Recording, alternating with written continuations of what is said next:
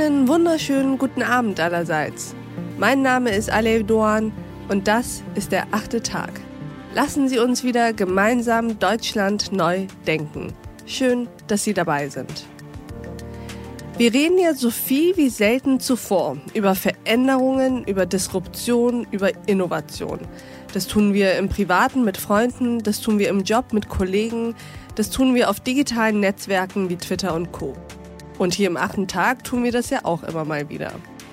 Wissen Sie aber, was selten in einem Satz mit Innovation und Veränderung fällt? Politik. Politik im Allgemeinen und politische Parteien im Besonderen. Nun kann man das ja auch gut finden und sagen, die Parteien, das sind die letzten übrig gebliebenen Konstanten, an denen sich einfach mal gar nichts ändert. Das ist ja fast schon erfrischend. Das Problem ist aber, so wirklich Orientierung bieten diese Konstanten nicht mehr. Insbesondere nicht, wenn wir uns die Jugendlichen anschauen, unsere Zukunft also. Und das möchte mein heutiger Gast nicht länger hinnehmen. Sie fordert mehr Innovation, mehr Pluralismus und ja, auch mehr Aufbruch in den politischen Parteien. Sie heißt Bianca Pretorius und ich freue mich sehr, dass sie heute hier bei uns ist. Herzlich willkommen im achten Tag, Frau Pretorius. Stellen Sie sich uns doch einmal vor. Vielen Dank. Äh, ich freue mich auch sehr. Mein Name ist Bianca Pretorius und ich bin, das kann man so sagen, Innovationsaktivistin. Das bedeutet konkret, beruflich bin ich selbstständige Unternehmerin und im Herzen politische Aktivistin und an der Zukunft unserer gesellschaftlichen Systeme interessiert und dem massiven Wandel, in dem sich unsere Welt auf allerlei Ebenen gerade befindet. Meine letzten acht Jahre beruflicher Weg beschäftigte sich mit Startups und großen Firmen der digitalen Technologie, künstliche Intelligenz, Blockchain, Internet der Dinge oder eben Plattformökonomie. Und vor allem deren Auswirkungen im Markt, aber eben auch auf unsere globale Gesellschaft. Also nicht der technologische Wandel, der auch, aber vor allem der kulturelle Wandel. Außerdem beschäftige ich mich im Besonderen mit Sozialunternehmertum. Dieser Begriff beschreibt eine Zunft von politisch motivierten Unternehmern, die auf strukturelle Probleme der Gesellschaft reagieren. Zu diesen würde ich mich auch zählen. Nicht indem sie auf die Straße gehen und fordern und Petitionen schreiben, das vielleicht auch, aber vor allem indem sie konkrete Lösungsansätze kreieren. Firmen gründen, NGOs gründen, ins Selbstgestalten kommen. Ich halte das für ein generationsübergreifendes Mindset der Millennials und der Generation Z, die uns glücklicherweise noch lange begleiten werden. Wenn die Politik nicht in der Lage ist, Innovationen zuzulassen, tja, dann kommen die Innovationen eben zur Politik, sagen sie. Und sie sagen es nicht nur, sondern sie machen auch. Und jetzt haben sie erstmal das Wort.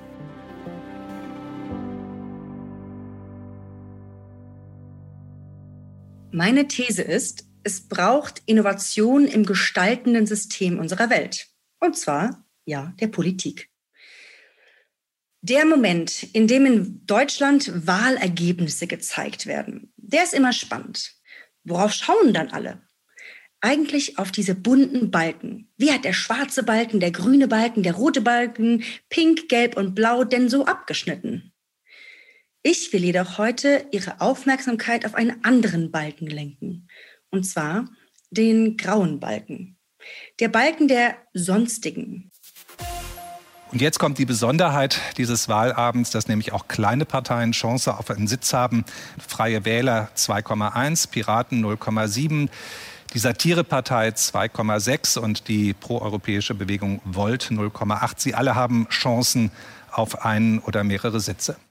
Bei der letzten bundesweiten der Europawahl 2019, lag dieser graue Balken bei 13 Prozent. Nur mal so zur Einordnung, das ist fast so viel, wie die gesamte SPD erhielt. Der Wahlzettel selbst war über einen Meter lang und ich glaube, nicht ohne Grund. Dieser graue Balken wächst nämlich gerade stetig. Vor allem bei den Wahlen, bei denen es keine Hürde gibt. Da ist dann das plötzlich sehr sichtbar. Irgendetwas ändert sich also gerade elementar. Was ist da los? Ich würde sagen, die wachsende Vielfältigkeit der Gesellschaft ist da los. Pluralismus. Die Koexistenz von verschiedenen Interessen und Lebensstilen. Das ist eine gesellschaftliche Entwicklung, die ist so einschneidend wie sonst nur der demografische Wandel, die Globalisierung oder die Klimakrise. Der Zeitgeist der Volksparteien und das Lebensgefühl der Parteizugehörigkeit, das ist einfach vorbei. Und es wird auch mit ganz viel Mühe und super hippen Social Memes auf Insta nicht mehr cool werden, ein Parteibuch zu besitzen. Das fängt wahrscheinlich mit dem Kommunalstammtisch des Ortsvereins an und hört mit Werte Genossinnen und Genossen auf. Auf der anderen Seite, politischer Aktivismus war noch nie so angesagt. Und hier sind wir wieder bei der Generation der Millennials und Gen Z. Positive, wirkungsorientierte Gestaltung ist ein Selbstverständnis dieser Generation. Jede Woche konvertiert eine weitere Influencerin mehr von Fashion, Self-Love oder Sport zu politisch handfesten Analysen und Forderungen. Dies ist ein offener Brief ein Statement. Von einem großen Teil der YouTuber-Szene. Am Wochenende sind die EU-Wahlen und es ist wichtig, wählen zu gehen. Aber es ist genauso wichtig, eine rationale Entscheidung bei der Wahl zu treffen, die im Einklang mit Logik und Wissenschaft steht. Es gibt viele wichtige politische Themen. Aber nach der Risikohierarchie hat die potenzielle Zerstörung unseres Planeten offensichtlich die höchste Priorität. Und jedes andere Thema muss sich hinten anstellen. Aber es beschränkt sich nicht nur auf junge Menschen. Generationsübergreifend gingen letzten Herbst 1,4 Millionen Menschen plötzlich auf die Straße und fordern die Klimawende, die Sozialwende, Demokratie-Update, na und manche sogar den Systemwandel. Kapitalismuskritik ist also plötzlich nicht mehr radikal, sondern fast sowas wie Common Sense. Ich möchte gerne, dass wir zu einer Gemeinwohlökonomie kommen, wo es allen Menschen gut geht, wo es um Gerechtigkeit und Frieden geht. Die Mittelschicht bricht ja, wie in Deutschland so schön gesagt wird, weg, weil sie nicht mehr genug verdienen und die Armen kriegen auch zu wenig Geld. Also ich habe bisher ehrlich gesagt in meinem Leben noch nicht wirklich demonstriert und habe aber das Gefühl, dass das heute hier Sinn macht. Von Politikverdrossenheit kann also hier wirklich nicht die Rede sein. Zurück zum grauen Balken. Der seit 20 Jahren stets wachsende graue Balken ist also der pluralistische Sog nach Neuem neue Formen, neue Menschen und neue Ideen. Diese kleinen Parteien entstehen also nicht ohne Grund. Entweder weil ein Thema nicht sichtbar genug ist, paneuropäisches Denken, digitales Jahrhundert, Klimagerechtigkeit, echter Tierschutz, Grundeinkommen oder eben ein Update der Demokratie. Andere Parteikonstrukte, neue Partizipation, Bürgerräte und tausend andere Sachen. Die großen dieser kleinen Parteien haben sogar eins bis drei Sitze im Europaparlament. Nun ist die Europawahl aber nicht die Bundestagswahl. Hier gibt es nämlich eine 5-Prozent-Hürde. Und vor dieser 5-Prozent-Hürde hat keiner dieser kleinen Player auch nur irgendeine Chance, wenn er alleine antritt. Menschen wählen ja auch vorsichtiger, weil im Zweifel ihre Stimme verschwendet ist. Wir wissen aber, eigentlich würden 13 Prozent der Wähler lieber gerne neue, progressive, naja, andere Parteien wählen. Eines meiner Herzensanliegen ist es, Innovation in die Politik zu bringen. Die kleinen Parteien und die Aktivistinnen der Klimabewegungen politisch wirksam vereinen. Hinter einem Thema können sich nämlich alle vereinigen. Und das Thema ist klar die Einhaltung des 1,5 Grad Ziels. Mit United for Bundestag gibt es eine Initiative, die versucht, die kleinen Parteien dazu zu bewegen, nicht selbst anzutreten, aber dafür gemeinsam mit der Zivilbevölkerung eine Metapartei aufzustellen. Das hatte dann zwei Ziele. Erstens, Politik pluralistisch ohne Parteileitkultur zu ermöglichen in dem sich inhaltlich alle gemeinsam hinter dem wohl relevantesten Thema der Zeit vereinen, der Einhaltung des 1,5 Grad Ziels, dem Pariser Abkommen. Denn trotz starken Grünen im Bundestag gibt es nämlich derzeit keine Partei, die das umsetzen möchte. In der Bevölkerung jedoch gibt es fast niemanden, der das nicht als sehr wichtiges Ziel ansieht. Mit einem solchen Hybrid, einem Container, einer Metapartei kann also ein neuer Typ eines unbefleckten Politikers in den Ring kommen. Menschen könnten im Parlament wirksam sein, die nie vorhatten, überhaupt in die Politik zu gehen. Nicht als Karriereweg und nicht als Selbstidentifikation, sondern aus der dringenden Notwendigkeit, dass für die anstehenden Veränderungen die ganze Gesellschaft politisch benötigt wird. Denn noch nie war es so dringend wie jetzt, wo wir uns in einer tief spaltenden Pandemiekrise befinden und in einer noch tiefer gehenden Klimakrise. Jetzt braucht unsere Gesellschaft also dringend mehr Miteinander, um vor dem großen Ganzen bestehen zu können. Vielen Dank für Ihre Ausführungen, Frau Pretorius. Und ich habe direkt eine sehr konkrete Frage. Ihr großes Ziel ist ja der sozial gerechte Klimaschutz und das vom Pariser Klimaabkommen ausgegebene 1,5 Grad Ziel. Gibt es nicht schon die Grünen, die sich doch eigentlich darum kümmern? Ja, das wäre schön. Da würde ich so wahnsinnig gerne Ja zu sagen.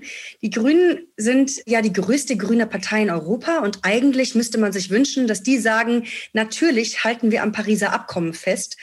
Und natürlich kämpfen wir für 1,5 Grad. Weil wenn die es nicht tun, wer in Europa soll es denn sonst tun? Und der Grund dafür ist wahrscheinlich auch total verständlich, weil er liegt einfach im System der Politik. Und zwar sieht es so aus, als ob es eine schwarz-grüne Koalition in der nächsten Regierung geben könnte. Und nun sind die CDU, CSU und die Grünen ja nicht traditionell total eng nebeneinander. Das heißt, man weiß schon vorher, man muss irgendwie Kompromisse eingehen. Und um da nicht dann sofort äh, Wahlversprechen brechen zu müssen, haben sie sich wahrscheinlich gedacht, wir versuchen es erst gar nicht. Und das ist vor dem großen Ganzen gesehen einfach nicht gut genug. Das heißt, wenn die Grünen in der Regierung sind, wovon ich ausgehe und was ich auch eigentlich ganz gut fände, dann gibt es gar keine Partei im Parlament, die die Grünen oder alle anderen klimaschutzrechtlich auf Kurs halten. Die drücken und sagen, das ist nicht gut genug, was ihr da macht. Und das passiert außerhalb des Parlaments seit Monaten und Jahren, aber es reicht nicht. Und deswegen ist es jetzt Zeit, ins Parlament zu gehen. Dafür wollen sie die Kleinstparteien zusammenbringen und dafür an die erfolgreichste dieser Kleinstparteien andocken, um den Bundestag zu erobern. Und diese erfolgreichste der Kleinstparteien ist ja die vom Satiriker Martin Sonneborn gegründete Die Partei. Wie laufen da eigentlich die Gespräche und die Verhandlungen? Ja, die Verhandlungen mit äh, der Partei Die Partei haben sich anders entwickelt, als ich das gehofft hatte. Denn im Prinzip hat ja die Partei schon genau das gebaut, eine Art Plattform für politischen Wandel, den man hätte nutzen können. Und dann haben wir viele Liebesbriefe geschickt an alle 300 Ortsverbände und haben mit Herrn Sonnenbaum selber gesprochen und uns viel Mühe gegeben.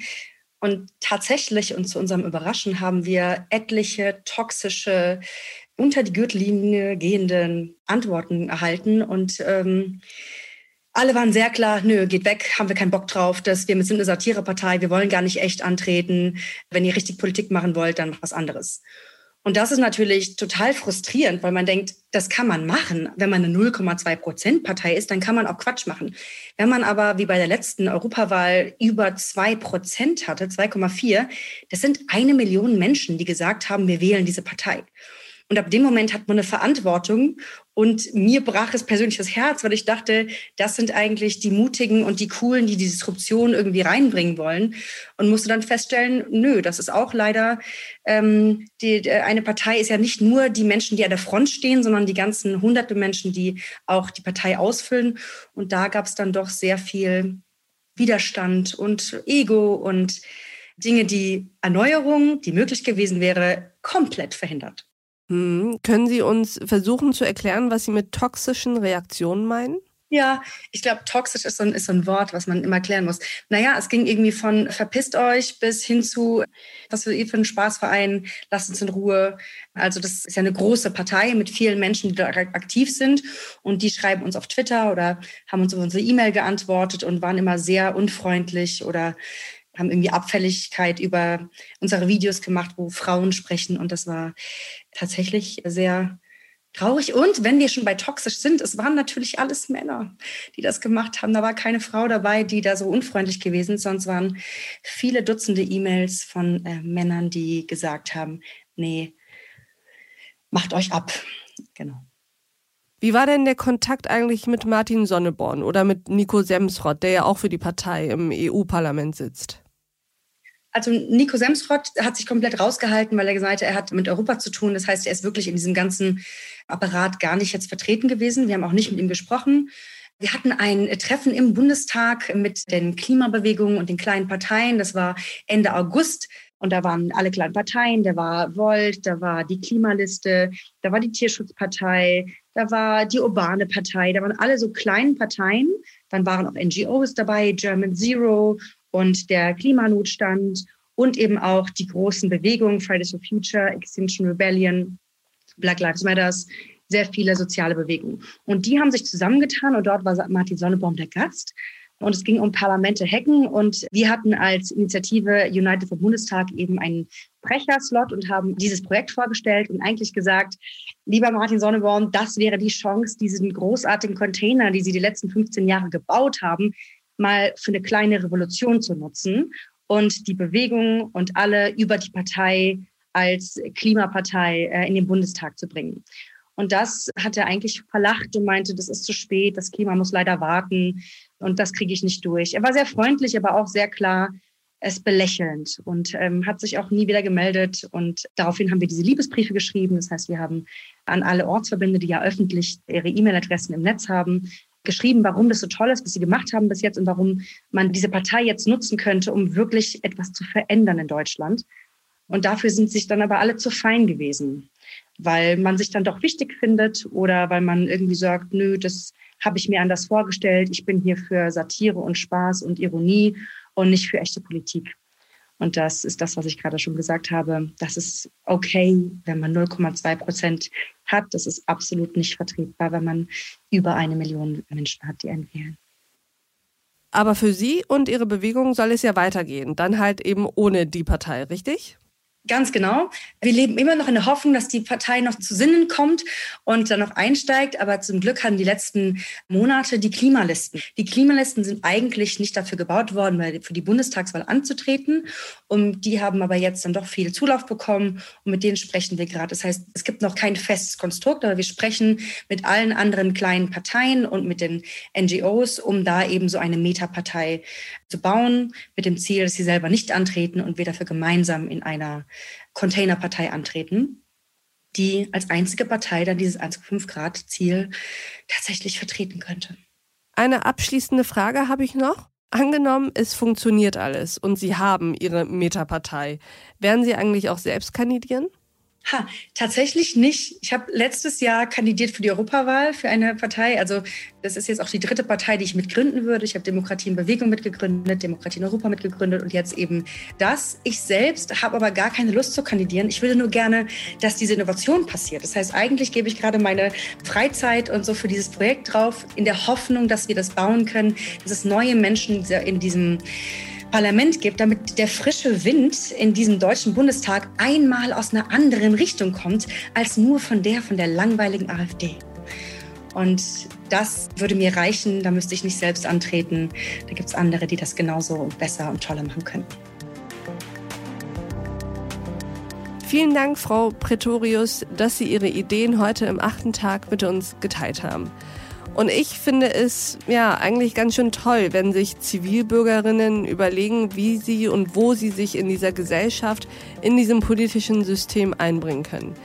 Wir werden Sie und Ihre Bewegung sehr genau weiterverfolgen. Und ich danke Ihnen, liebe Hörerinnen und Hörer, fürs Zuhören und Mitdenken. Ich freue mich, wenn wir uns im nächsten achten Tag wieder begegnen. Auf sehr, sehr bald, Ihre Alev Doan.